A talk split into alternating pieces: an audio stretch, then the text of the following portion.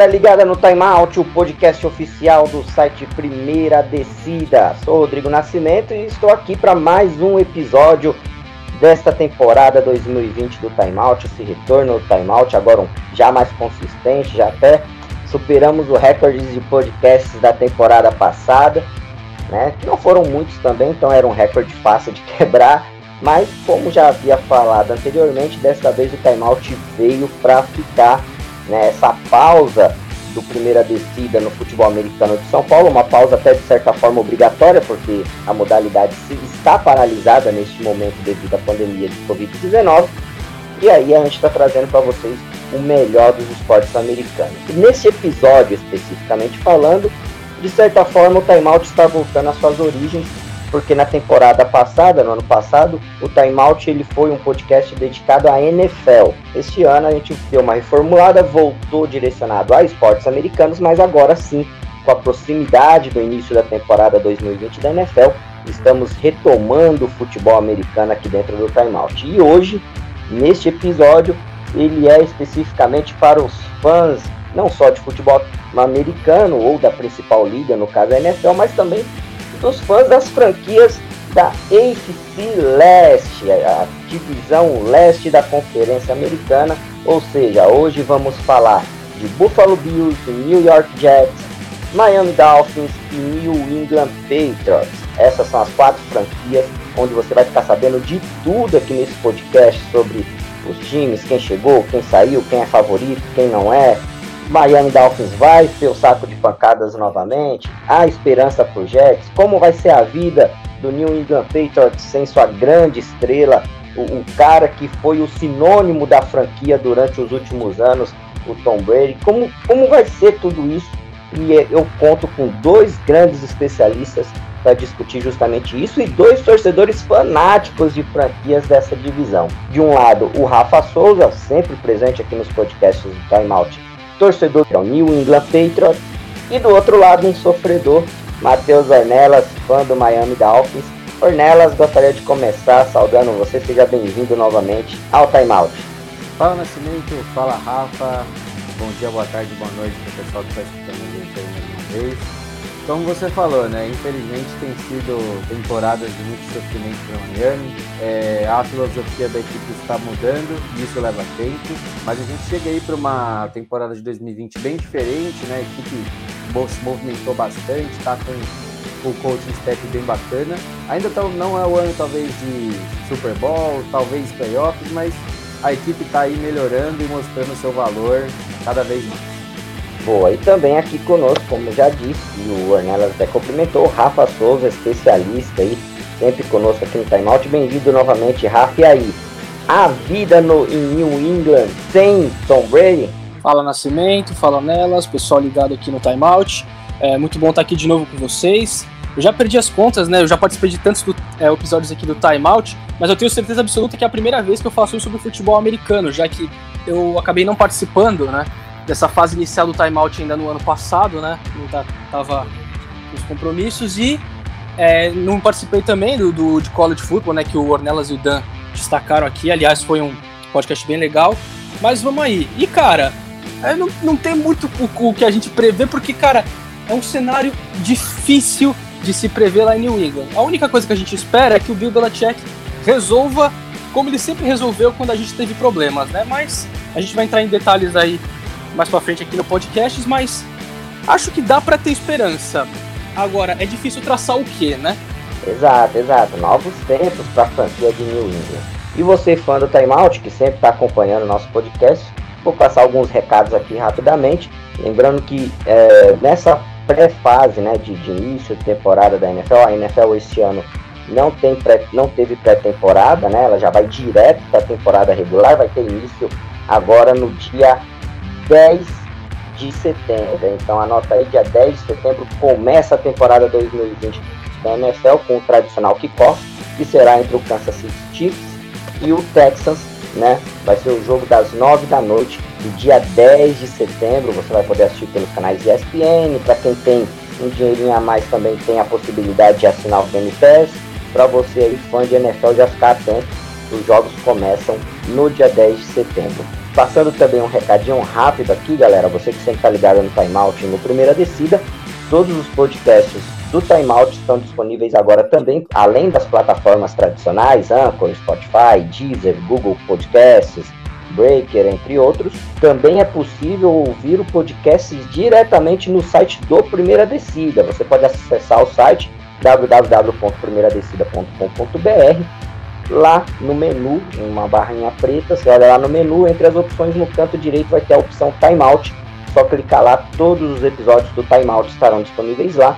E no caso de NFL, essa prévia de cada divisão, haverá uma prévia de cada divisão mesmo. Hoje estamos gravando da FC Leste, já gravamos alguns, tem mais outros para gravar. Você fique atento, vai sair todos aí antes da abertura da temporada 2020 da NFL, onde você vai saber de tudo sobre as 32 franquias da National Football League.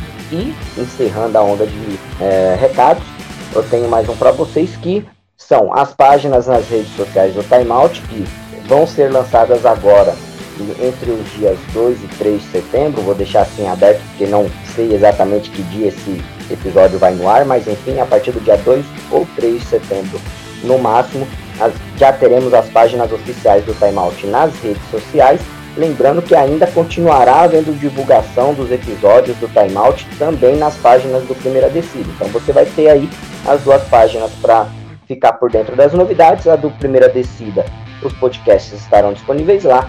No do Timeout, além dos podcasts, você terá algumas notícias referente ao mundo dos esportes americanos, aquelas notícias mais relevantes, aquelas informações de primeira mão. E para completar, também gostaria de dizer que o Timeout tem uma nova parceira, um novo parceiro agora como o site Calculado Esportes, um site novo de jornalismo esportivo colaborativo, no qual o Timeout vai ser o responsável pela cobertura de esportes americanos. Então, em breve aí teremos novidades e para ficar atento de tudo que sair do Timeout lá no Colado Esportes, basta acompanhar as páginas do Timeout e como eu disse, a partir dos dias 2 ou 3 de setembro já estarão no ar.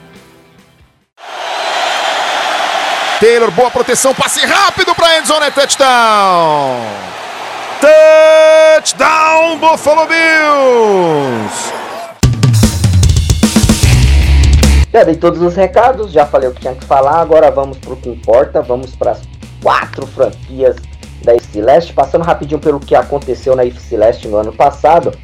Na FC Leste do ano passado nós tivemos o Patriots, como sempre, terminando em primeiro na na divisão, foram 12 vitórias e 4 derrotas, seguido pelo Bills ali, o Bills fez uma boa campanha, terminou com 10-6, né, 10 vitórias, 6 derrotas, e logo depois veio aí o Jets com 7-9, né, 7 vitórias, 9 derrotas, e o Dolphins 5 vitórias, 11 derrotas.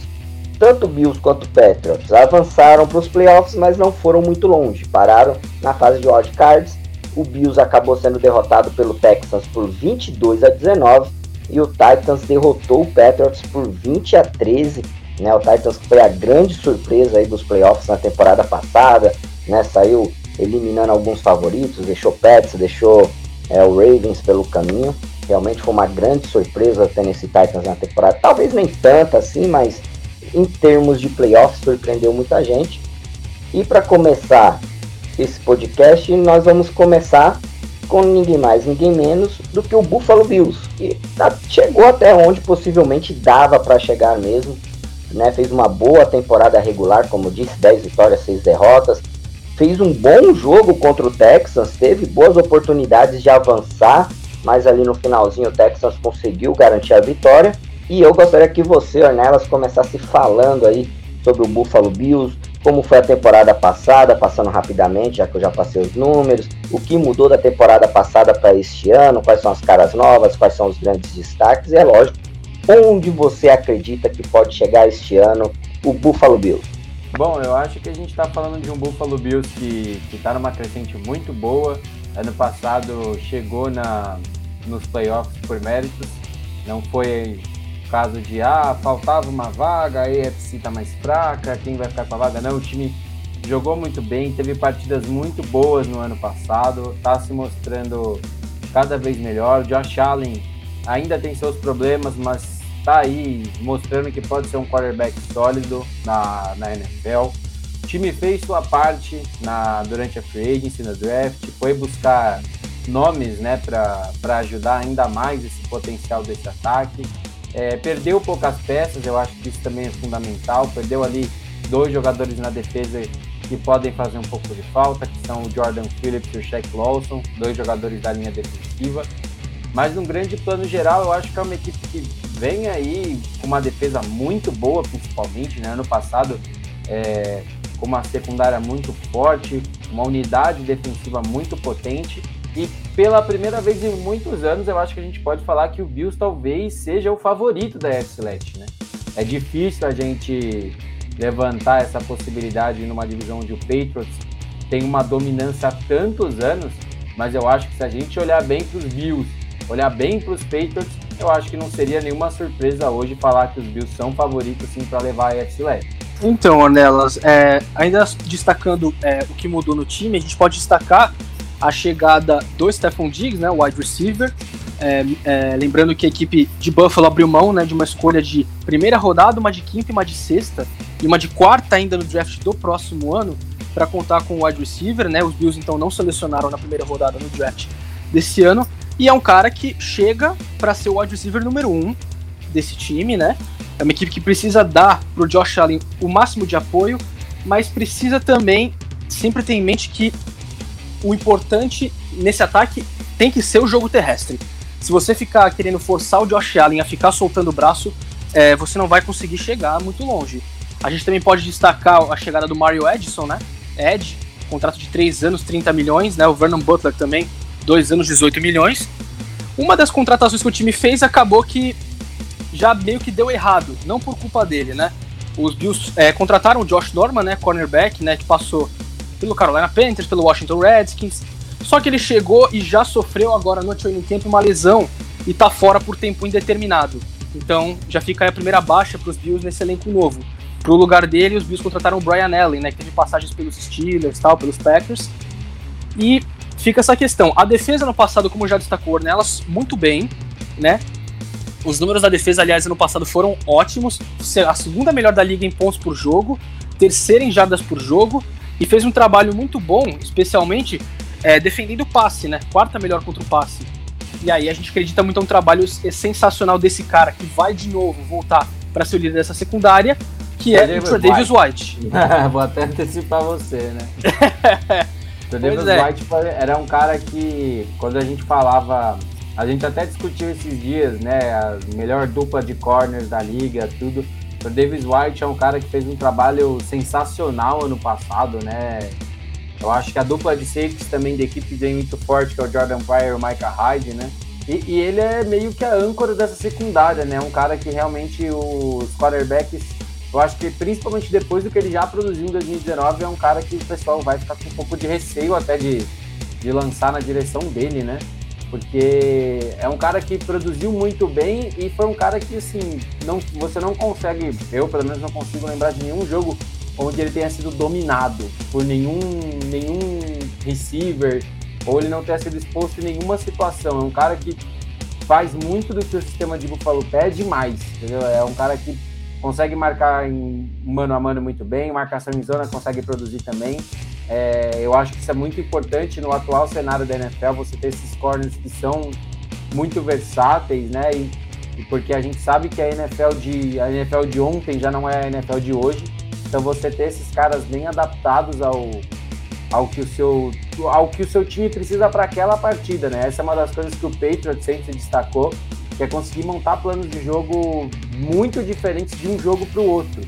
Então eu acho que essa secundária vem muito forte e o Travis White é talvez até o nome mais forte dessa defesa, né? Até mesmo a gente, a gente tem grandes nomes, né? A gente tem o o Ed Oliver, como você falou, o Mario, o Mario Edson também é um cara muito bom, é um cara que chega para chamar a atenção da, dos adversários, chega também para corrigir, para suprir a troca, a perda do Shaq Lawson, né, que foi para Miami. E, e, falando sobre, sobre defesa também, eu queria só destacar uma chegada da equipe, né, que foi o AJ Penessa, que, como você falou, né, a troca do Stephon Diggs a equipe não teve escolha de primeira rodada. Na segunda rodada pegou o Edir Penissa, que era um cara que se saísse na primeira rodada também não surpreenderia ninguém. é um Ed também, não deve ser titular no começo da temporada. Eu acho que o Jerry, Jerry Hughes também deve, deve ser o titular, mas é muito bom você ter um, um cara como Edier Penessa que tá lá, que você pode desenvolver. E é aquilo também, dependendo, a gente não sabe como vai estar essa temporada, lesões. Às vezes o training camp dele foi muito melhor. É um cara que pode já ser titular no dia 1. Pois é, é, Ornelas, e só destacando também mais algumas mudanças, a gente teve o Frank Gore, né, que foi o running back do time junto com o Devin Singletary no ano passado, saiu, vai jogar no New York Jets agora. O Lorenzo Alexander, linebacker. Falta, né? É, não deve fazer muita falta, até porque o time já endereçou também essa necessidade no próprio draft, na terceira rodada com o Zach Moss. Então vamos ver como é que vai funcionar essa dinâmica. Mas também, como a gente falou, o Gore, apesar de ser um veterano, um cara com uma baita história na liga, ele já não vinha sendo o running back número um. O principal corredor da equipe é o Singletary. E a tendência é que isso continue para esse ano. Tô só terminando de tá destacar rodando, então. Ele tá rodando a FC Leste, né? Tava em é, Miami em 2018, é, então, Bills, nós vamos 2019, falar do Jets 2020. Então, nós vamos falar também do Chris Hogan daqui a pouco. O Chris Hogan já completou o Grand Slam, entendeu? Ele já passou por todos os times. Nós vamos falar um pouco dele mais. Ainda destacando, o Lorenzo Alexander, linebacker, se aposentou. E também destacar, o Nascimento, uma mudança também nos times de especialistas. Os Bills dispensaram o Steven Hauschka, kicker veterano, que antes passou também pela equipe do Seattle Seahawks. Aparentemente ele perdeu né, a competição agora na intertemporada com o Tyler Bass, né, que foi um kicker que os Bills draftaram nesse ano na quinta rodada. Então aparentemente os Bills vão dar esse voto de confiança ao calor, na sexta rodada aliás, do Tyler Bass. Então os Bills aparentemente vão com ele. E só na destacando quinta, também. Na quinta foi o Jake Fromm, né? Que é, depois que já aprontou também depois, tudo né? mais, mas não foi cortado da equipe, né? Pois é. E isso também, só destacando outros problemas, a gente já falou do Josh Norman que se machucou. A gente também destaca o EJ Gaines, né? Cornerback, e o Star Lotulelei, né? Que optaram por não jogar nessa temporada por preocupação com o coronavírus, né? O Star Lutulelei, é difícil esses nomes, hein? Ele, inclusive, tinha ido muito bem, foi um dos caras que ajudou a equipe a fazer um bom trabalho contra o jogo terrestre, né? Os Bills foram a oitava melhor defesa. Aliás, a décima melhor contra o jogo terrestre. E o Ron Feliciano, né? Right guard, né? Que foi titular também no ano passado, que rompeu o músculo, o músculo peitoral e também tá fora por tempo indeterminado, assim como o Josh Norman. Enfim, são algumas das questões que envolvem os Bills. E destacando talvez a renovação mais importante, que foi justamente o Sean McDermott, né? O head coach que renovou contrato por seis anos com a equipe de Buffalo. Ele já vem num trabalho ótimo com a equipe, lembrando que o Sean McDermott foi o Sean McDermott foi coordenador defensivo da equipe do Carolina Panthers, né, naquela arrancada que o time inclusive chegou ao Super Bowl 50 e perdeu pro Denver Broncos, né? Aquela defesa era sensacional. E a equipe vem muito forte, como o Nelas disse, acho que é bem justo colocar talvez como a favorita saindo dessa divisão, mas talvez até pela inconsistência que os outros times aparentemente vão ter pelas mudanças do que uma melhora enorme assim na qualidade da equipe em relação à temporada passada. Mas de qualquer forma, é pra gente ficar de olho e vamos ver se o Josh Allen também tem esse salto aí de evolução, mais um ano dele como titular da franquia.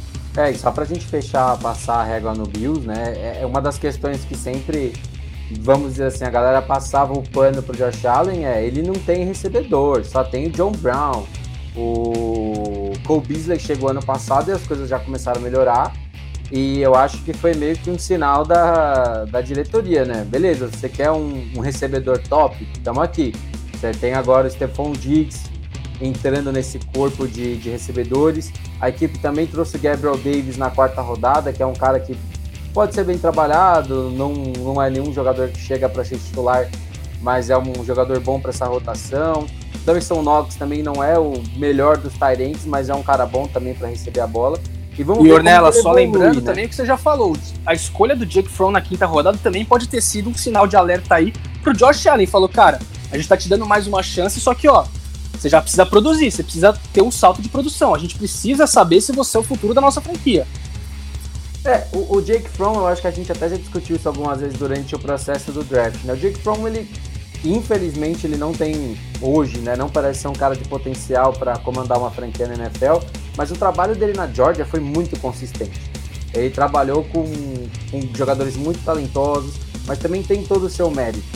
Chegou à final do college, é, mostrou que consegue fazer tudo que a NFL pede. Talvez os passes em profundidade sejam uma grande dificuldade para ele, mas esse nem é o, a maneira que o Bills joga hoje. Então ele pode, por exemplo, talvez ele seja um cara prejudicado pela falta da pré-temporada, onde ele poderia às vezes mostrar que, ó, eu tô aqui. Então se o Josh Allen não conseguir Os manter... calouros de forma geral, né, foram meio que prejudicados por não ter essa temporada, não ter pré-temporada, né? É, eu, eu acho que, por exemplo, os caras de primeira, segunda, até terceira rodadas, que são os caras que o time, teoricamente, tem um voto de confiança maior, eles, de certa forma, acabam sendo prejudicados porque não tem repetição, né? Eu acho que isso sempre prejudica. Mas, de uma maneira geral, são caras que o time já espera alguma coisa. Agora, por exemplo, o caso do Jake Fromm poderia ser uma coisa diferente, né? Uma curiosidade que eu quero ver da equipe também é como, como eles querem trabalhar a questão do Josh Allen correndo, né? Porque a gente sempre vê todo mundo sempre falar de Lamar Jackson, Russell Wilson, mas o Josh Allen também pode correr com a bola, já mostrou isso no ano passado, já mostrou isso desde a época do college.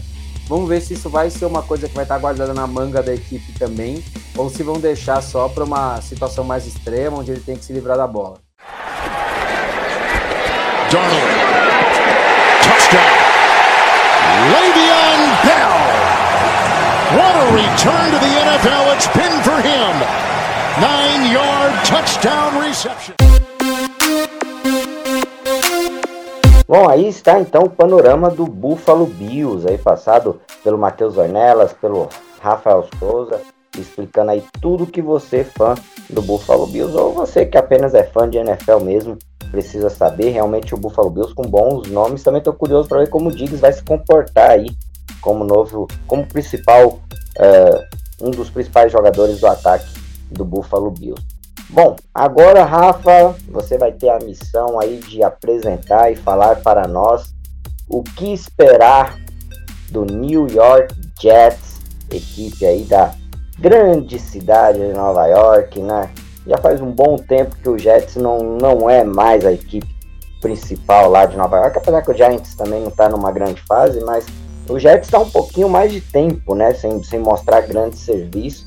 A temporada do Jets o, o, ano passado foi bem irregular, foi bem estranha, né? O Jets venceu alguns jogos até de forma surpreendente. Aí quando você esperava que o, Jets ia emplacar um, sei lá, uma sequência de dois, duas, três vitórias seguidas, bons resultados, o Jets do nada sumia, apagava em campo. Enfim, essa não é minha missão falar, essa missão até de certa forma ingrata, eu vou deixar você, Rafa, para você falar. O que podemos esperar do New York Jets?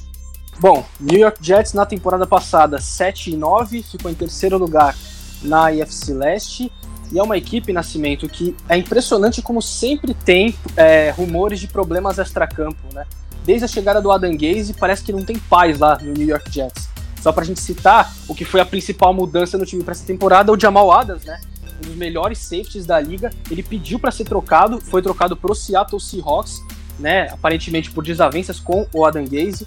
O, o Le'Veon Bell, né, running back, Esse... também pode estar envolvido, né? A gente tem é, relatos vindo lá dos Estados Unidos de que o Le'Veon Bell não tem exatamente uma relação tão boa com o Adam Gaze e talvez até seja trocado ainda antes do início da temporada, né? Nos próximos dias. É, só, só, repassando então a campanha do time do ano passado. Eu já falei 7-9, e o time foi é, muito mal, principalmente no ataque. Foi o segundo pior ataque da liga em pontos por jogo, só 17,3. Aí você fala, cara, mas como é que um ataque desse conseguiu 7 vitórias da temporada? É simples. A defesa dos Jets, ela acabou fazendo um trabalho muito bom, sobretudo defendendo o jogo terrestre. Foi a segunda melhor defesa contra o jogo terrestre na NFL na temporada passada.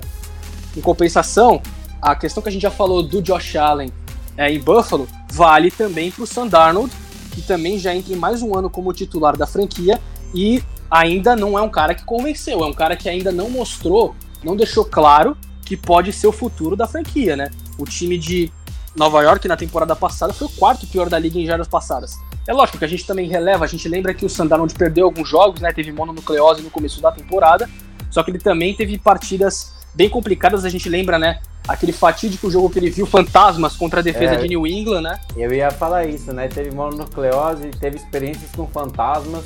Foi um é, ano então, pra se esquecer do. Foi uma do temporada meio passado. sobrenatural pro Darnold do ano passado, né? Mas então, uma das principais carências da equipe era justamente na posição de wide receiver, né? A gente falou que o Darnold não se estabeleceu ainda, mas ele também não teve tanta ajuda. Então a equipe, já pensando nisso, na segunda rodada, endereçou é, uma escolha de draft, a escolha 59 geral em trazer o Denzel Mims, né, wide receiver de Baylor.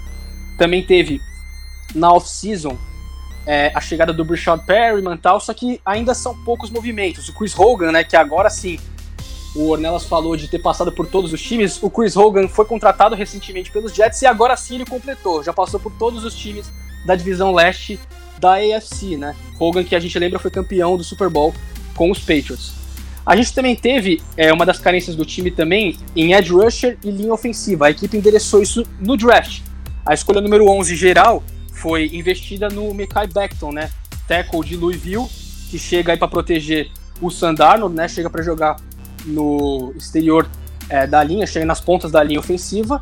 O Josh Andrews também foi uma contratação. A gente tem o George Fent, né? O Conor, o Conor McGovern. São todos reforços que os Jets trouxeram para a linha ofensiva. O Greg Van Houten também, todos com contratos longos, esse aí de três anos, né? Para reforçar a equipe. E, cara, a gente precisa ver os Jets correndo mais com a bola. A gente pega aí que o ataque de Nova York na temporada passada, mesmo tendo o Le'Veon Bell, aí você vê o ataque foi o segundo pior da liga em jardas terrestres. Só que se a gente pegar, o próprio Le'Veon Bell não teve um grande volume de jogo.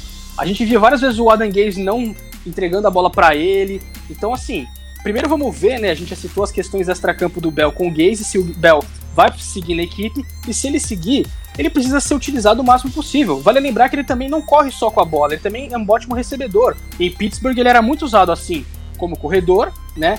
A gente sabe aquela característica dele de ser muito paciente, procurando os buracos nos bloqueios, mas ele também recebia muito bem os passes, então fica aí essa preocupação. E fechando também algumas ausências, né? Por conta do coronavírus. O CJ Mosley é a mais sentida, linebacker, que seria né, um dos principais nomes da defesa nessa temporada, não vai jogar. A gente já falou da perda do Jamal Adams, que foi trocado para o Seattle Seahawks, uma baixa importante na secundária. O wide receiver também, o John Dotson, ele também optou por sair da temporada em preocupação com o coronavírus. E o linha ofensiva, esse nome é complicado, Leo Koloamatang, também optou por não jogar essa temporada por preocupação com o coronavírus. Ou seja, os Jets tiveram uma campanha de 7-9 e, a meu ver, Nascimento, eu não vejo o time evoluindo muito além disso, não. Aliás, para ser sincero, eu acho que se conseguir uma campanha de 7-9 nesse ano vai ser até demais se a gente comparar o que o time apresentou no ano passado porque precisa evoluir e o que tem para evoluir. Cara, você apostando em sete vitórias para os Jets, você tá muito otimista, cara. Eu não vejo o Jets ganhando mais do que quatro partidas. Por isso que eu falei, se repetir a campanha do é. ano passado, vai ser, vai ser, vai estar tá bom demais. Cara, não tem como. Assim, a temporada ainda vai começar, mas quando a gente olha a tabela dos Jets, quando a gente olha o elenco dos Jets, não é algo que empolga. É, você falou sobre a chegada do Chris Hogan, né? O Chris Hogan só chegou na equipe porque realmente a situação dos receivers estava lastimável. A equipe deixou o Robbie Anderson embora para os Panthers porque não quis renovar um. Acho que ele pediu, se eu não me engano, 10 milhões por ano e a equipe não quis pagar, sendo que o Robbie Anderson era um dos poucos caras assim, regulares daquele ataque. É um cara que fazia de tudo dentro do ataque e abriram mão dele porque não queriam pagar 10 milhões por ano, que é um valor até que ok pela importância dele dentro do elenco. A equipe trouxe o Joe Flacco, né? A gente, a, foi, a, a gente esquece um pouco disso, mas é um cara que deve chegar aí também para talvez brigar por posição ou só arrancar um pouco de dinheiro do Jets mesmo. A gente não, não, não deve criar muita expectativa sobre, sobre o Joe Flacco, né? A troca do Jamal Adams, a única coisa boa de momento, além das duas primeiras rodadas que a equipe conseguiu, foi também a chegada do Bradley McDonough, é, porque ele, de certa forma, joga na mesma função do Adams, então a equipe tem alguém ali que possa suprir o Matias Perley, que teoricamente era o reserva imediato, não está pronto para ser titular. Não acho que ele tenha potencial para isso, né? Falando a verdade. Cara de 28 anos, mas que ainda não não está pronto. A linha ofensiva, como você falou, algumas chegadas importantes, porque eu acho que a grande diferença para o Le'Veon Bell dos Steelers para dos Jets também passava muito pela linha ofensiva. A linha ofensiva dos Steelers dava uma eternidade para o Le'Veon Bell conseguir jogar. Mas como você falou, eu por experiência em Miami, sei o quão ruim o Adam Gaze é para um elenco. Em Miami ele já fez movimentos absurdos, como a troca do Diajay, a troca do Jarvis Landry. É, saíram matérias falando que ele ameaçava trocar os jogadores. É, com o, eu não lembro qual jogador foi, mas ele falou que se o jogador continuasse jogando daquele jeito, ah, ah eu vou te trocar pro Browns, entendeu? Então, tipo.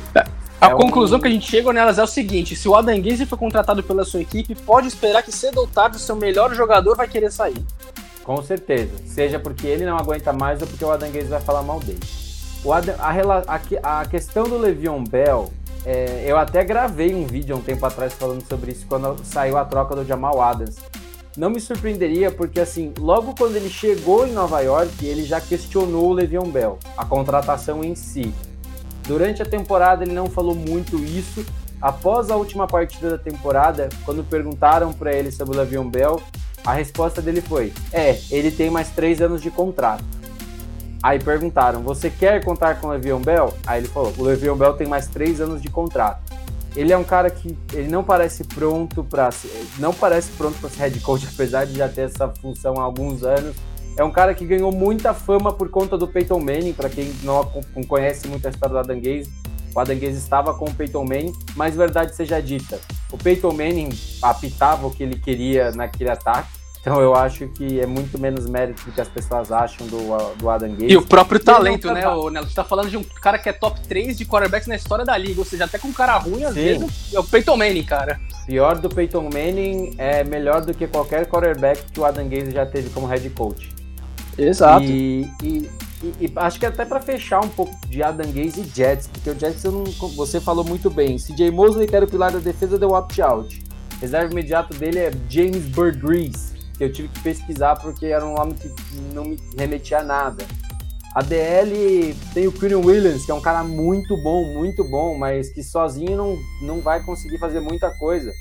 É, a secundária não, não tem ninguém muito bom, a verdade é essa. A defesa ela é sólida, é, mas não tem nenhum jogador splash, sabe? Um jogador muito forte.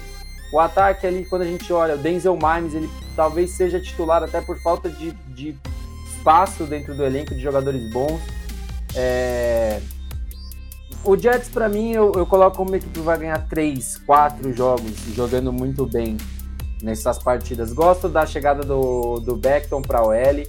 Eu acho que era um cara que precisava sim, é, ainda mais para dar uma oportunidade do Darnold de jogar com uma OL mais competente. Acho que justifica muito as contratações. Mas eu acho que o Jets, infelizmente, a tendência é que ele seja pior do que ele foi ano passado. E para o Jets também, a esperança desse ano é, é torcer para Seattle e mal, para as piques de primeira rodada serem boas. É, pois é, né, Ornelas? Então, só, só para a gente fechar, a principal preocupação defensiva, né? É, vamos ver se o Quinn Williams, né, que foi a terceira escolha geral do ano passado, tem um, um salto, né? mostra uma evolução, né? E muita gente, inclusive, via ele como sendo um talento é, melhor, inclusive o Nick Bolsa, que foi escolhido na segunda posição, só que pelo menos na temporada de calor o Quinn Williams não conseguiu ainda desenvolver. Ele também é, perdeu jogos, né? Mas vamos ver se esse cara que os Jets apostaram tanto nele, né? Uma escolha terceira do draft, né, terceira geral, se ele consegue evoluir e ser um dos pilares dessa defesa que a gente já falou que foi muito bem, mas sozinha não vai ganhar jogo e perdeu essas peças importantes aí. É, sobre, sobre o Kenny Williams, eu acho que pra gente fechar, ele é um cara que eu gosto muito. Quando ele veio do draft, ele era o melhor jogador por muito para mim do draft, sabe? É, só que ele, aí eu acho que é um pouco da forma como ele é utilizado. Ele foi muito usado por dentro da linha, sofrendo double teams e tudo mais. Era um cara, ele é um cara muito bom contra o jogo terrestre, sabe? Eu acho que infelizmente os caras que eu sempre falo isso, para um time que joga em 3-4, você ter um, um nose guard que, que aceite o trabalho sujo, sabe? Já é o cara que vai ter dois tackles numa partida, um tackle e meio, mas que ele seja muito importante para o jogo terrestre. É como, mas é aquilo que falou, é um cara que tem um potencial muito grande e que a equipe precisa saber trabalhar melhor. Gosto muito dele, para mim é o, um, é o único cara hoje que parece ter potencial para chegar no quarterback. A equipe também trouxe um, um jogador no draft, foi o Zabaris Uniga, mas é um cara já de quarta rodada, se não me engano. Então eu acho que o Jets precisa também aprender a trabalhar um pouco melhor com o que tem. Essa é uma das grandes, um dos grandes problemas do Adam Gaze também. Quem olha o Miami Dolphins que ele treinava, pro Jets que ele treinava, vê que é basicamente o mesmo sistema. Ele não muda muito do que ele faz. Isso prejudica muito, porque os elencos de um time para outro são muito diferentes. Só lembrando que o coordenador defensivo dos Jets é o Greg Williams, né? Que até recentemente também trabalhou lá em Cleveland, né? Seven seconds left.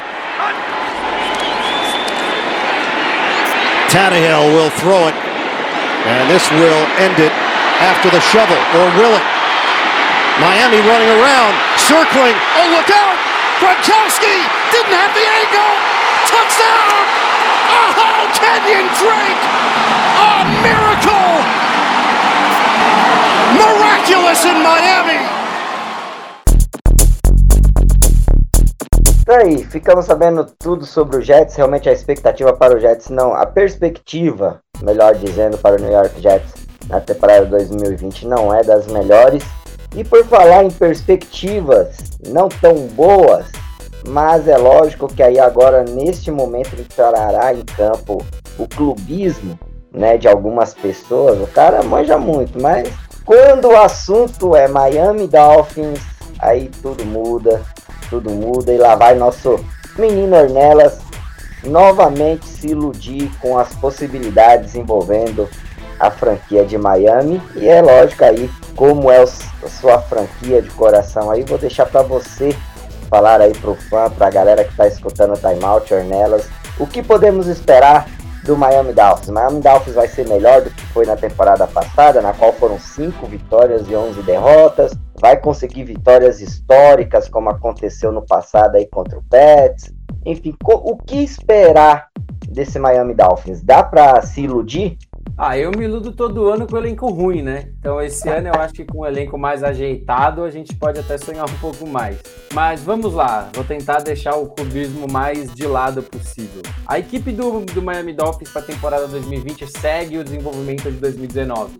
É, era um elenco po é, pobre em talento, pobre em profundidade de posição. É, uma das esperanças de se desenvolver ano passado era o Josh Rosen, isso não aconteceu. Então isso só fortaleceu a atuante do que se confirmou que foi o Tua sendo escolhido na quinta rodada, mesmo com a questão da, da lesão. Eu acho que Miami confia e acredita, e eu acho que é, torço para que né, ele tenha realmente esteja saudável, o quadril esteja bom, esteja inteiro. É, na na off-season, né? Acho que tudo foi, foi assim, não, não digo pontual, porque se a gente olha Miami tinha um dos maiores salary caps para explorar e fez isso muito bem. É, a equipe trouxe Kyle Van Noy, dos Patriots, grande linebacker, trabalha muito com o que o Flores gosta. Eric Flowers, é, depois de muito tempo sofrendo como tackle, se achou como guard no, em Washington, né? Porque agora não, não é mais Redskins, né? Mas em Washington. É, a equipe trouxe Shaq Lawson dos Bills, um bom cara para rotação. É, Byron Jones, melhor corner que a gente tinha na, na Free Agency. O Rafa pode concordar ou discordar, mas eu acho que o Byron Jones era o melhor corner disponível no mercado. É, Concordo sim. Não nomes. tinha tantas opções, né? Mas dentre as que a gente tinha, ele era disparado, assim, o que mais chamava atenção. Né? Sim, a, a, equipe também trouxe Ted Caraz para suprir a vaga de center, Elano Roberts, é, trouxe o Matt Breida para ser running back. Ano passado o jogo terrestre era um, era um desastre. Para quem não sabe, o jogador de Miami com mais jardas ano passado foi o Ryan Fitzpatrick. Então acho que isso fala muito sobre a capacidade do time de correr com a bola. É, Jordan Howard também chegou. Eu acho que a gente pode explorar muito bem esse comitê de running backs, dando bastante carregadas, muitas carregadas para cada um deles. Em questão de perdas, o time não perdeu nenhum jogador, assim, na minha concepção, relevante. É, Charles Harris foi uma escolha de primeira rodada que não funcionou, a troca dele foi super ok.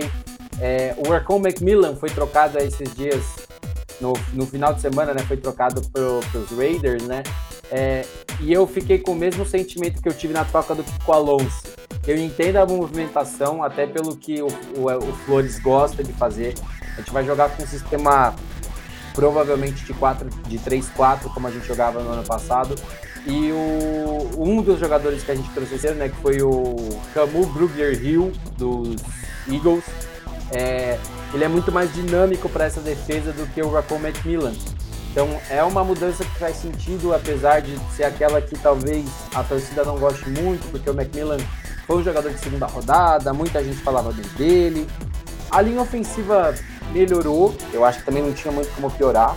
É, a chegada do Eric Flowers, Austin Jackson também sendo escolhido na primeira rodada. Miami teve três escolhas de primeira rodada. Foi com Tua Tua Tagovailoa, Austin Jackson. E no final da primeira rodada foi com o Noah Ing... É, esse nome também é difícil de falar. Noah Igbin, é, foi uma escolha que no primeiro momento eu não entendi muito, depois eu consegui compreender um pouco ela melhor, pensando na questão da saúde de Xavier Howard, que tem sofrido com lesões aí. Ele só teve uma temporada completa com Miami, sem sofrer com lesões. A parte da linha defensiva não é grande coisa ainda, né? A gente sabe que o time vai precisar aí de, de uma boa secundária. É, perdeu o Vince Beagle por lesão, então o Adrian Van Ginkel, que foi draftado ano passado, deve ter mais repetições. É um cara que eu gostei, apesar dele ser um jogador que só tem um estilo, ele é um pass rush puro, né? Não deve ser um cara usado muito para cobrir passes. E Miami teve duas perdas por conta do Covid, né? Dois jogadores que deram opt-out. O Allen Hearns e o Albert Wilson. O Albert Wilson talvez seja um cara que a gente sinta mais essa saída, porque ele era muito versátil dentro dessa, desse corpo de recebedores. Devontae Parker teve o melhor ano na NFL ano passado. Preston Williams foi a grata surpresa, um jogador undrafted que foi praticamente um dos líderes do time na posição.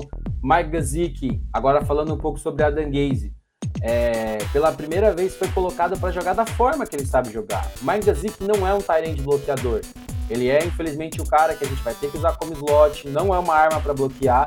E o Adam Gaze, por exemplo, para as estatísticas na época, se não me engano, era que 70% das jogadas de corrida, o Mike Gazicki era usado para bloquear, é, sendo que a gente tinha outros caras no elenco, como o Durman Smite, que poderiam fazer isso. Mas falei demais de Miami, no geral é isso. Acho que dá para se empolgar com talvez playoffs, apesar de a gente ter uma tabela um pouco complicada. Mas se tudo der certo e a equipe encaixar como o Brian Flores está planejando, acredito num 8-8, um 9-7 e com um cenário bem possível de playoff. Ah, pois é, né? Como você já falou, né, Ornelas? A defesa, cara, não, não, dificilmente fica pior porque o que já fizeram no passado é difícil de superar, né? Só botar isso um pouco em contexto, os Dolphins foram a pior defesa da NFL em pontos por jogo, 30,9 pontos cedidos por jogo, uma média muito alta terceira pior da liga em jardas por jogo, sexta pior contra a corrida, sétima pior contra o passe, a pior em sacks e a terceira pior forçando turnovers. Ou seja, cara, não tem como ficar pior. Compensação, os Dolphins foram aquele time que nas primeiras semanas a gente via um time que parecia que não tinha jogadores bons, que não parecia não estar até interessado em jogar, porque vinha tomando lavadas em sequência, né?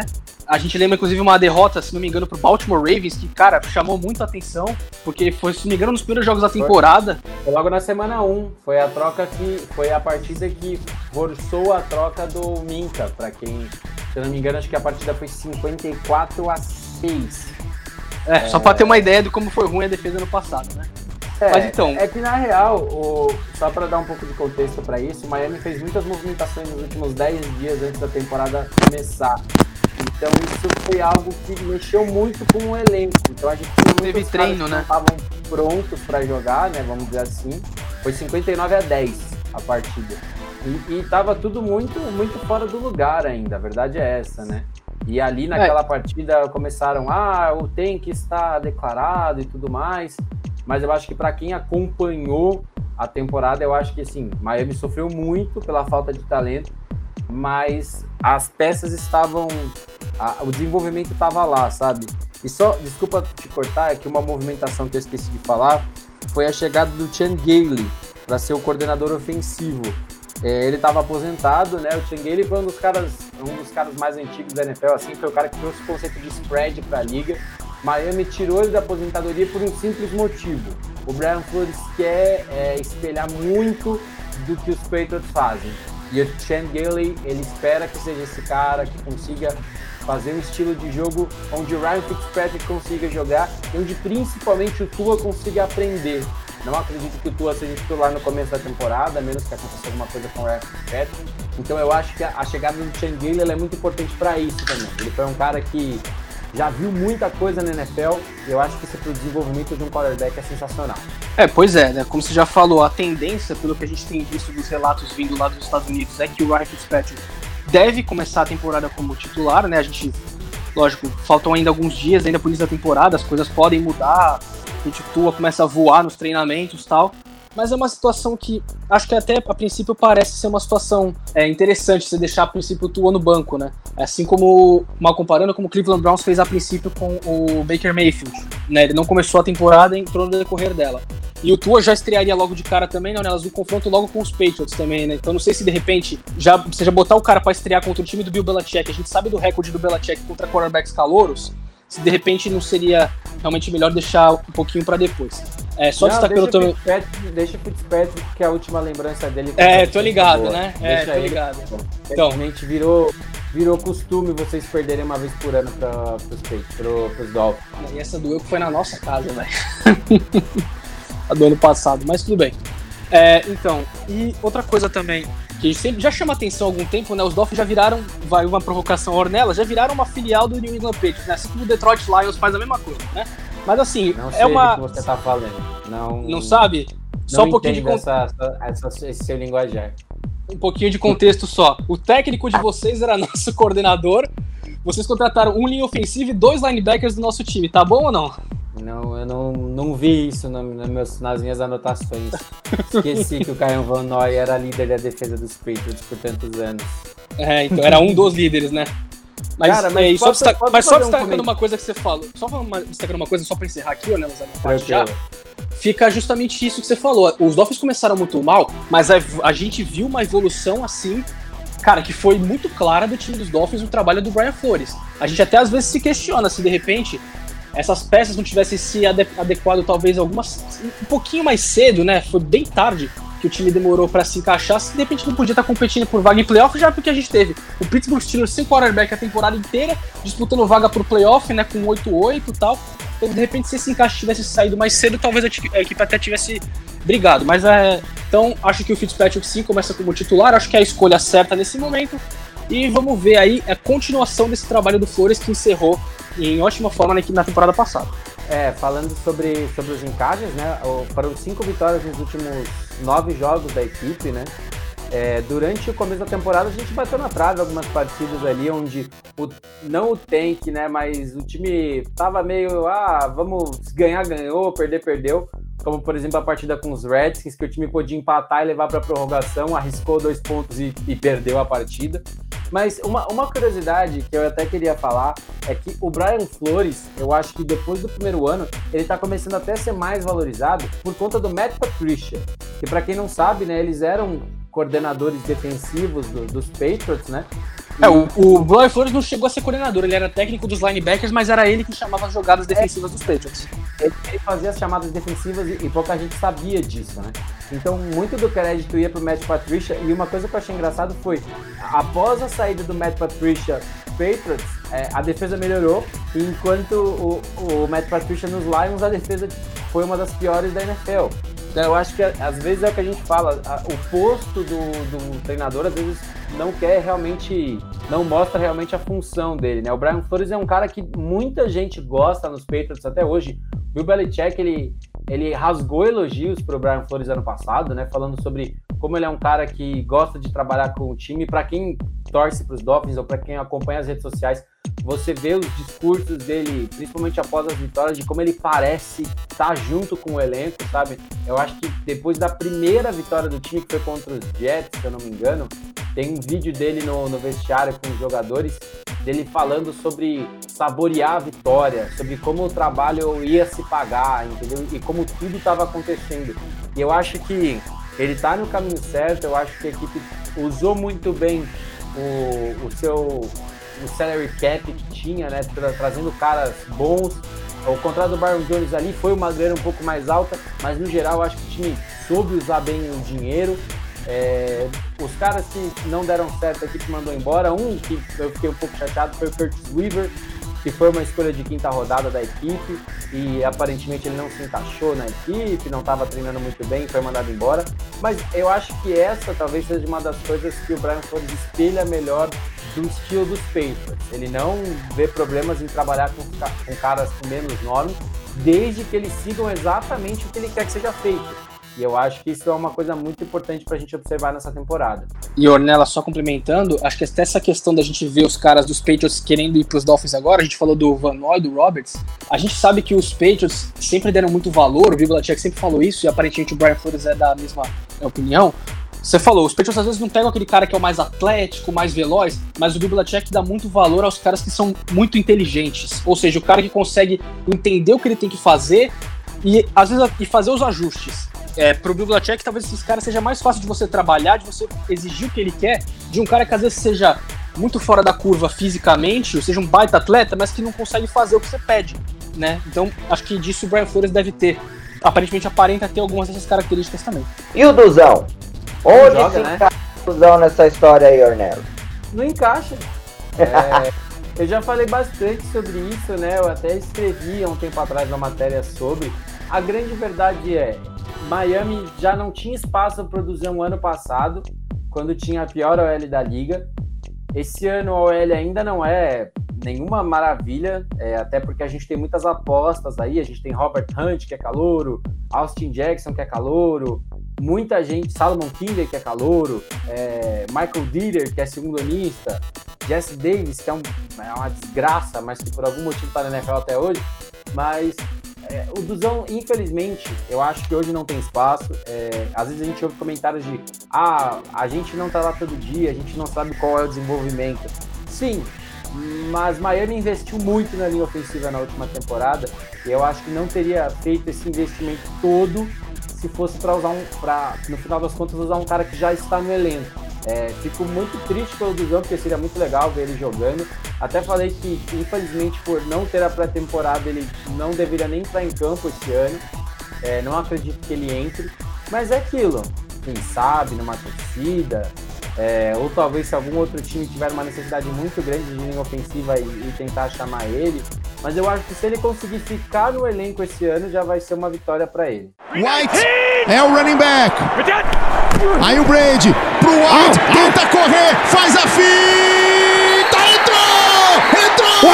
Entrou! James White para a eternidade! Vai New England Patriots! Eterno, inesquecível, espetacular! Falamos do Miami, chegou a hora da gente partir para a franquia que nos últimos anos, podemos dizer que desde ali metade da década anterior, a década passada, não, não me refiro a essa agora, de, de entre 2010 a 2020, mas antes disso, a antecessora dessa, ali na virada dos anos 2000, aproximadamente a partir de 2002 até então, até o ano passado, era muito natural olharmos para a Leste e dizer: beleza, é o Pets e mais alguém na luta pelos playoffs. Mas isso porque, de fato, o Pets tinha ninguém mais, ninguém menos do que Tom Brady com a camisa 12 ali como quarterback. Isso não acontece mais, meus amigos. A partir deste ano, lamento pelos torcedores do New England Patriots, mas não teremos Tom Brady. Em compensação, teremos um nome interessante de se ver na lista. Um nome que para muitos é, é, um quarterback ok, é um quarterback bom, um dos melhores da liga, e que vai ter essa grande chance aí, que é o Ken Newton. Mas não cabe a mim, assim como não, não, não foi meu papel falar nada das outras três franquias, também não vou pegar no pé agora dos fãs do New England, vou deixar para Rafael Souza. Se preocupa não que o Ornelas vai fazer isso já já, Nascimento, pode deixar. é isso mesmo. Vou deixar para vocês, fãs do Pets serem iludidos por ele, Rafael Souza. Rafa, fala aí pra galera dos Pets como vai ser a vida de vocês sem Tom Brady. É, bom, a tendência é que não seja nada fácil, né? É, passando um pouco só então por algumas das movimentações aqui do time, é, a gente teve a chegada, então, como você já falou, do Cam Newton, né? Quarterback que vem tendo problemas de lesão nas últimas temporadas, mas a gente não pode esquecer que alguns anos atrás, cinco anos atrás, ele foi um cara que jogou muito bem, levou o Carolina Panthers ao Super Bowl, foi MVP da liga, ou seja, ele tem um histórico muito bom de produção. A questão, sempre envolvendo o Cam Newton, é a saúde dele. Se ele de repente não vai se machucar, se ele não vai ter nenhum problema que acabe tirando, comprometendo a participação dele no jogo terrestre. A gente sabe que o Cam Newton contribui muito no passe e na corrida. Inclusive, a utilização dele no jogo terrestre abre espaço para que ele consiga trabalhar um pouco mais de tranquilidade no jogo aéreo. Mas vai, ficar essa questão a temporada inteira, Nascimento, por ser um cara com esse histórico de lesão recente, né, principalmente, muito forte. A equipe também teve algumas saídas, principalmente na defesa, que vão fazer uma diferença enorme. A gente tem, por exemplo, o Kyle Van Noy e o Elendon Roberts, que a gente já falou, linebackers foram pro Miami Dolphins, a gente acabou de falar deles. E ainda saiu também o Jamie Collins nessa unidade de linebackers, que foi pro Detroit Lions, a outra filial dos Patriots, né? E são caras que, além de já estarem na equipe há muito tempo, eram considerados os líderes da equipe. Jamie Collins, na primeira passagem dele pelos Patriots, chegou a ser um dos melhores linebackers da liga. Fez uma ótima atuação. Só que aí, inclusive, chegou um momento em que os Patriots tinham muitos caras para pagar e não ia dar para pagar todo mundo, né? Os Patriots, inclusive, escolheram pagar o, Kyle, o Dante Hightower, que ficou o linebacker, e tiveram que abrir mão do Jamie Collins, que foi na época pro Cleveland Browns, que naquela época tava madraga, tinha até uma um meme muito, muito legal que era o Jamie Collins foi dormir, ele tava no melhor time da liga, ele acordou, tava no pior. Era aquela fase do Cleveland Browns que não ganhava nada. E a gente teve não, também. E, e, e, Rafa, só desculpa até te cortar, mas quando para quem conhece, né, os Patriots, sabe que o, o Bill Belichick nunca foi de, de pagar jogador de boxe, né? Nunca foi de pagar Ed, nunca foi de pagar DT, nunca foi de pagar Sim. muito para linebacker. Ele sempre deu preferência por pagar secundária. Às vezes ele até paga, Ornelas, mas é um cara só, como eu falei. Ele é. tinha o Jamie Collins ou o Dante Hightower. Ele escolheu o Hightower, que era o cara que era o middle linebacker, era o cara que chamava as jogadas defensivas, então ele entendeu que a importância do Hightower era melhor, era maior naquele momento. E naquele momento, como eu falei, os Patriots abriram mão do Collins, trocando para Cleveland, e abriram mão também do Chandler Jones, mandaram para Arizona Cardinals. E o Chandler Jones vinha numa produção deu, né? sensacional. Né? Não, ele já vinha muito bem nos Patriots mesmo, já estava é, se consolidando como um dos principais edges da, da NFL. E no Arizona Cardinals ele só continuou. Acontece que ele às vezes não recebe tanto crédito porque o Arizona Cardinals não foi a lugar nenhum nos últimos anos. Depois, principalmente, que passou aquele período com o Carson Palmer, né? Que a equipe até chegou em final de conferência, perdeu justamente é, pros Panthers. Mas, cara, depois disso, ninguém nunca mais citou o nome do Chandler Jones ele tá sempre ali entre os líderes de sexo da, da NFL. Pode ver que ele sempre tá. Além disso, a secundária também perdeu o Dylan Harmon, que era um cara que sempre aparecia. Os Patriots, inclusive, usavam muito ele como nickelback. Os Patriots adoram colocar é, mais caras da secundária, às vezes tira, tiravam um cara é, do front seven, o Patrick Chung, né? Às vezes até ficava mais perto da linha para ajudar.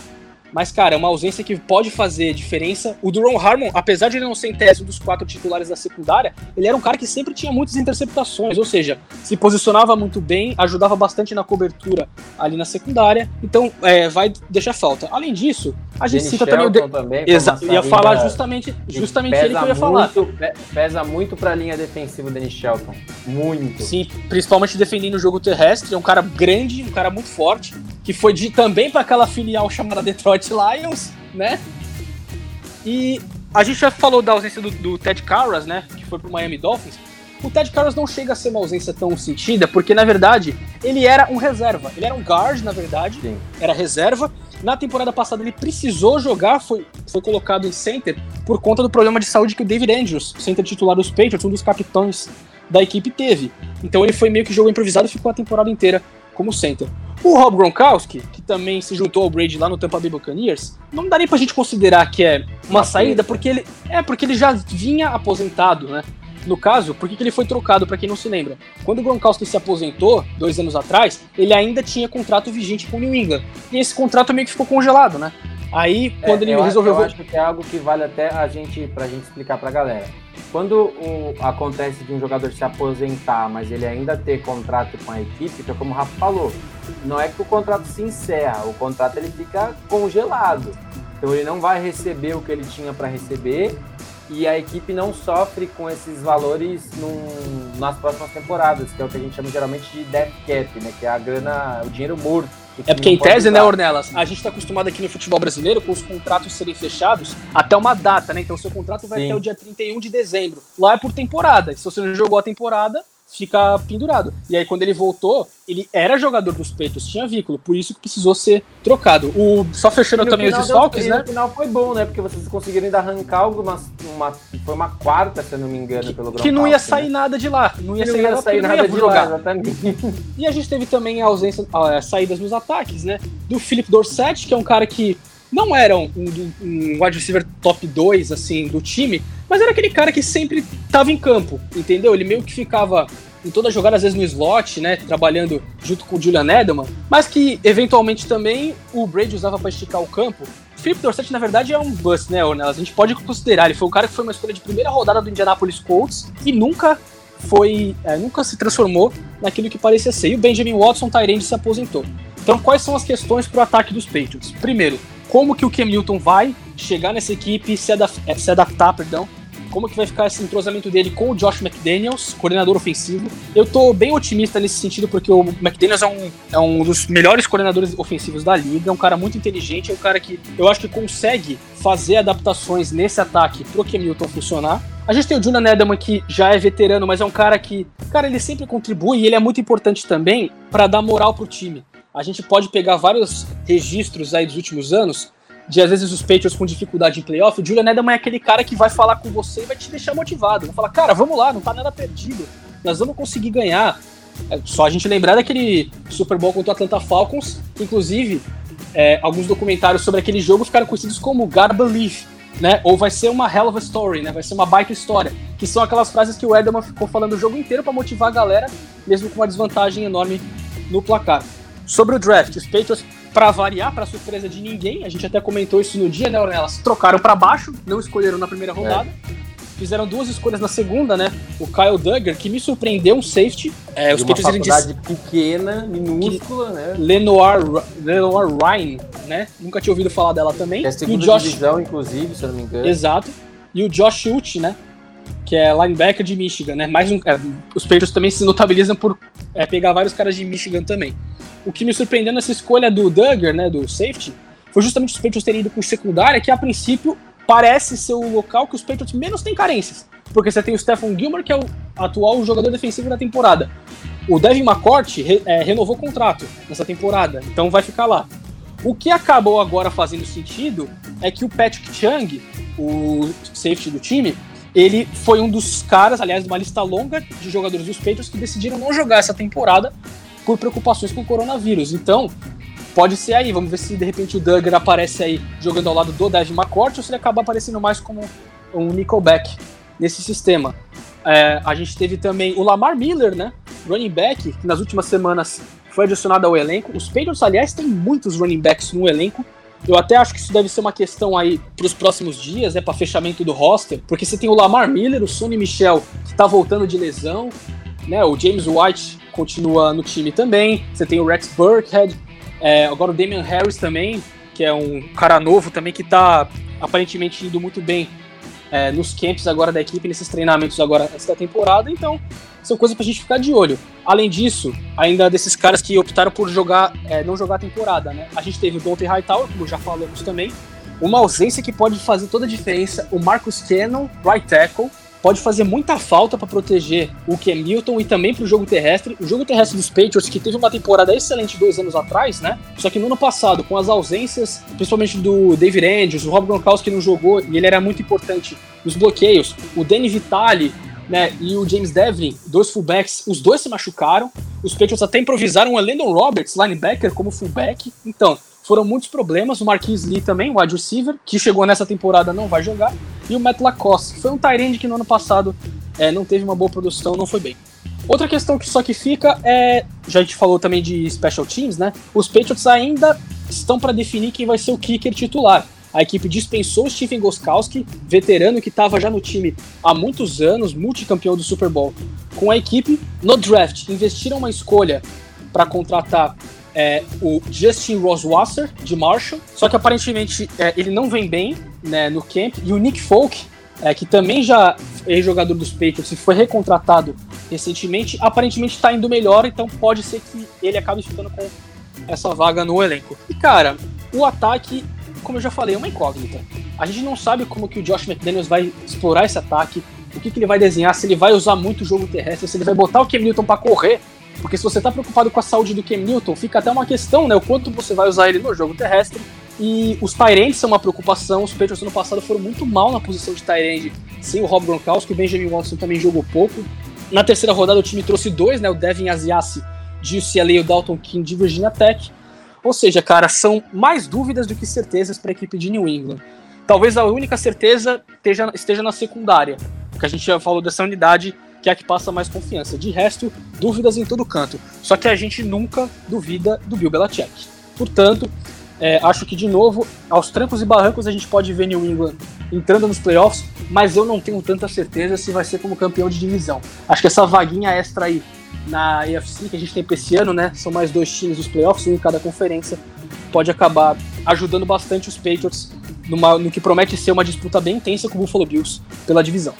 É, o Rafa falou praticamente tudo, né, sobre, sobre os Patriots, até a gente até sobra pouco para falar, né? Eu acho que o time vai, vai ter que se adaptar mesmo nessa temporada, a primeira vez depois de 20 anos sem Tom Brady.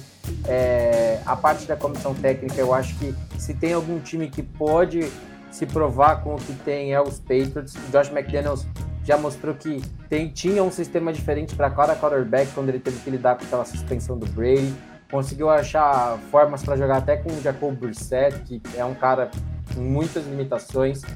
É, no ataque, a equipe tem até tem nomes bons como recebedores, né? Dylan Edman, aqui Harry é um cara muito grande e tá aí se mostrando, ele tá se, conseguindo se provar aos poucos.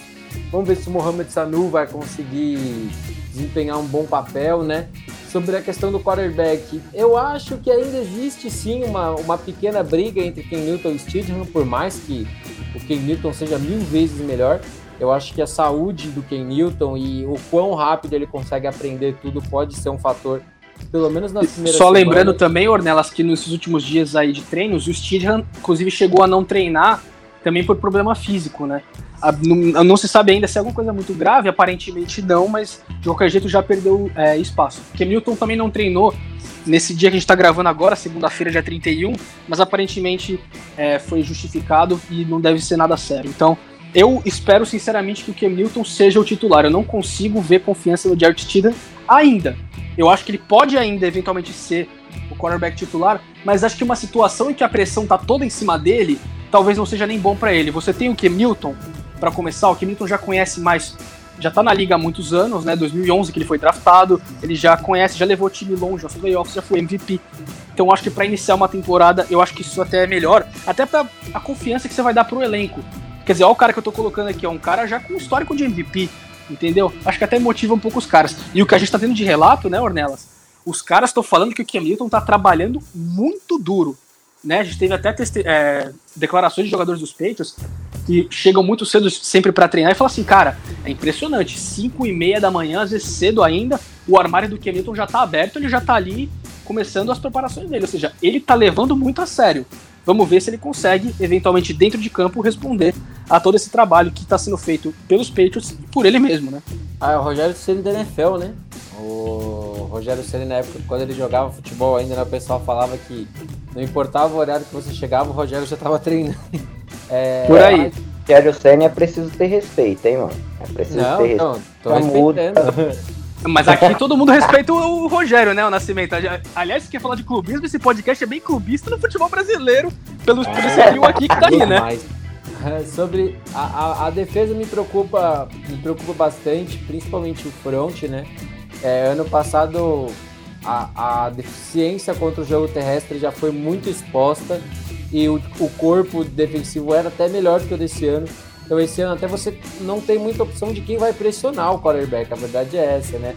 É torcer para o Chase Winovich é, dar um passo à frente, né? Que foi um cara veio de Michigan, né? Como a gente até falou, né? Veio foi bem no ano passado, primeira temporada dele. Foi, então, mas eu acho que esse ano ele realmente ele teria que assumir o papel de ser o líder, né? Dessa, dessa DL e talvez ele não, não esteja pronto para isso, ou talvez ele não consiga, né? Eu acho que as coisas vão ser diferentes, porque esse ano ele provavelmente, quando a gente olha no papel essa defesa, ele deve ser o cara mais visado ali pela, pela OL, né? Pelos preparadores de OL das equipes. A parte dos linebackers me preocupa bastante também, né? infelizmente ali a gente. O nome bom da defesa, né, dos linebackers, que era o Donta Hightower, não vai jogar.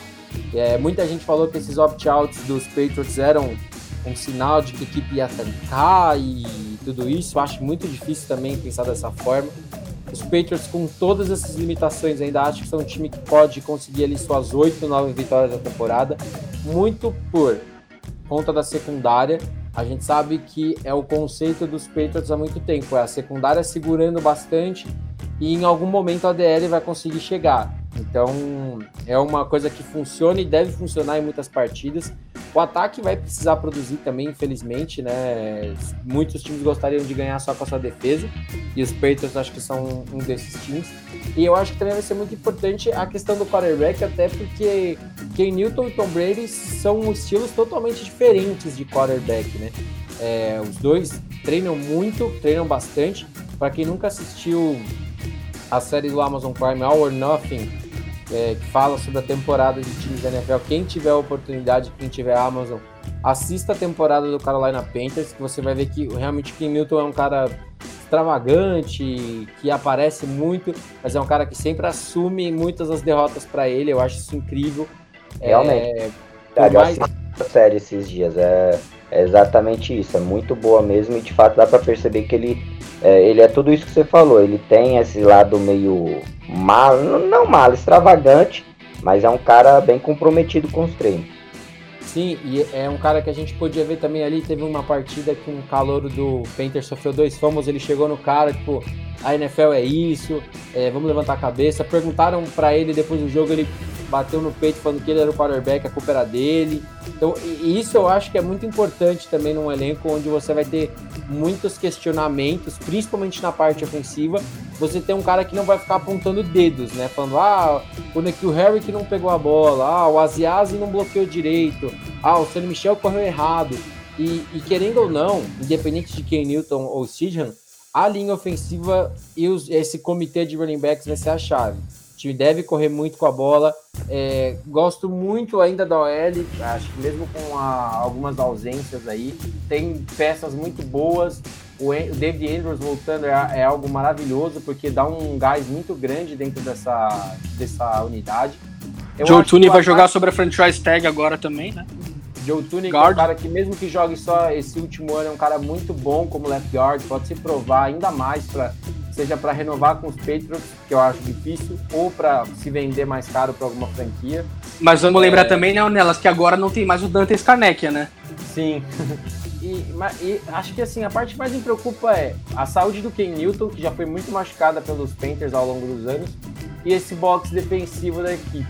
Que você tem ali, acho que até mais incertezas do que dúvidas, sabe? São caras ali que você vê o nome e você não consegue uma boa, uma boa impressão. O Josh Uchi pode ser um cara que vai ter que chegar e jogar até por necessidade, se ele for um cara que se encaixar bem.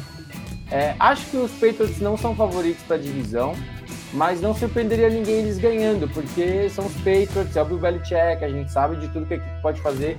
E principalmente, a gente tem uma divisão com Sam Darnold, que é terceironista, Josh Allen, que é terceironista, Ryan Fitzpatrick ou Tua, que são caras ali que o Ryan Fitzpatrick é um, é um ícone da NFL, mas a gente sabe até onde ele pode chegar.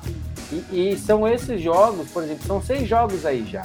É onde o Bill Belichick pode arrancar ali umas quatro vitórias muito importantes. É, vai brigar, eu acho que com o Bills de ponta a ponta pela divisão. Quem sabe? Eu acho que não me surpreenderia um 8-8, um 10-6, mas a gente deve ver um Patriots muito diferente do que a gente está acostumado contextualizar aqui só, como você falou, nelas, né, a unidade que mais me preocupa são linebackers, porque, cara, saiu literalmente todo mundo, né? Jamie Collins foi embora, Roberts foi embora, Van Noy foi embora. O que ficou, o único que ficou foi o Hightower, não vai jogar. Ou seja, é literalmente uma unidade inteiramente nova para esse ano. Então fica até essa preocupação pra gente. E você falou do, do front, talvez os únicos caras assim que a gente olhe realmente e reconheça de algum lugar, dos que ficaram, seja o Chase Winovich e o Lawrence Guy que também faz um bom trabalho, né? Mas não é um cara que chama a atenção pela produção dele. Você às vezes precisaria olhar além dos números para ver o papel dele, na a importância dele na linha, na linha defensiva dos Patriots. Ou seja, cara, são, como eu falei, são muitas questões e poucas certezas. Não, e, e eu acho que aquilo que até eu usei o Inovich como exemplo, mas ele é outro. São caras que no conjunto da obra ali parecem bons nomes, você fala, nossa, é um cara muito bom pra gente ter nessa rotação. Mas quando você fala, ah, eles são os principais, as principais armas para pressionar, aí você já começa a ficar um pouco de pé atrás que você fala, tá, até onde isso é bom pro meu time, até onde ele realmente pode levar, entendeu? Eu acho que a grande preocupação é essa. Como jogadores da rotação dessa DL, eu acho ótimo. Agora, eles sendo os pilares, assim, esses vão ser os caras que vão chegar no quarterback mais vezes, é um pouco complicado. Vamos para as considerações finais desse podcast. Espero que vocês tenham gostado. E é lógico, Ornelas, Rafa, muito obrigado pela presença de vocês. Então vamos às considerações finais, começando com você, Rafa. Isso aí, galera. Obrigado por acompanhar aqui mais uma edição do Time Out. Espero estar de volta é, muito em breve. A gente está gravando aqui numa sequência que a gente não sabe ainda o que, que vai pro ar primeiro, então eu tenho só certeza, eu tenho certeza que eu vou voltar nos, pro, nos próximos podcasts sobre a EFC, né? Mas a gente não sabe ainda a ordem, então, por enquanto, até lá. Fica ligado também aqui no timeout do Primeira Descida, que a gente vai atualizando vocês sobre o que acontece também nos playoffs da NBA e da NHL e também na temporada regular da MLB. O Ornelas, aliás, até tá bem triste do Cleveland Indians mandou um arremessador embora, mas isso é assunto para outro dia. E, cara, obrigado de novo pela participação. Lembrando sempre para você interagir com a gente, mandar é, o seu comentário, o que, que você achou do podcast, o que, que você acha que a gente pode melhorar. A gente está sempre aberto aí a ouvir, principalmente o que vocês têm a dizer. E é isso. Valeu, Nascimento, valeu, Ornelas e até a próxima. Bom, queria agradecer também o Rafa, Nascimento pela participação. Muito bom vir aqui falar de futebol americano, falar de MLB, falar de tudo. E é isso, galera. Foi uma. Venham nos comentários com a gente. Vocês concordam, discordam, acham que 8-8 é muito para Miami, pouco para os Patriots. Se a gente tá louco de achar que os Bills têm chance de levar essa divisão. Se os torcedores do Jets acham que a gente não tá dando valor pro, pro ataque, né? Que no Twitter, volta e meia, a gente vê alguma página do Jets tentando colocar o Darnold num pedestal que eu não consigo entender até hoje. Mas é isso, venham com a gente, é, falem mal da Danguês nos comentários, eu acho isso muito importante. Quanto mais gente falar mal da Danguês, mais gente vai ser atingida e esse cara nunca mais vai dirigir nenhum time na NFL. É, e é isso, obrigado mais uma vez e até a próxima. E a gente se vê ainda em mais algumas prévias da NFL. Boa, é isso, galera. Eu também me despeço por aqui. Agradeço a vocês aí, tanto Rafa quanto Ornelas, pela participação. E você, ouvinte aí do outro lado, que tenha paciência de curtir esse mais um episódio do Time Out. Lembrando que o Time Out é o podcast oficial do Primeira Descida, a casa do futebol americano em São Paulo, porém, como futebol americano em São Paulo está né, em momento de pausa aí por conta da pandemia de Covid-19, então o Time Out está ocupando esse tempo né, ocioso aí para destacar todas as ligas. E só relembrando rapidinho, para ficar por dentro de tudo dos esportes americanos, fiquem atentos às páginas nas redes sociais do Timeout, que serão divulgadas em breve entre os dias 2 e 3 de setembro.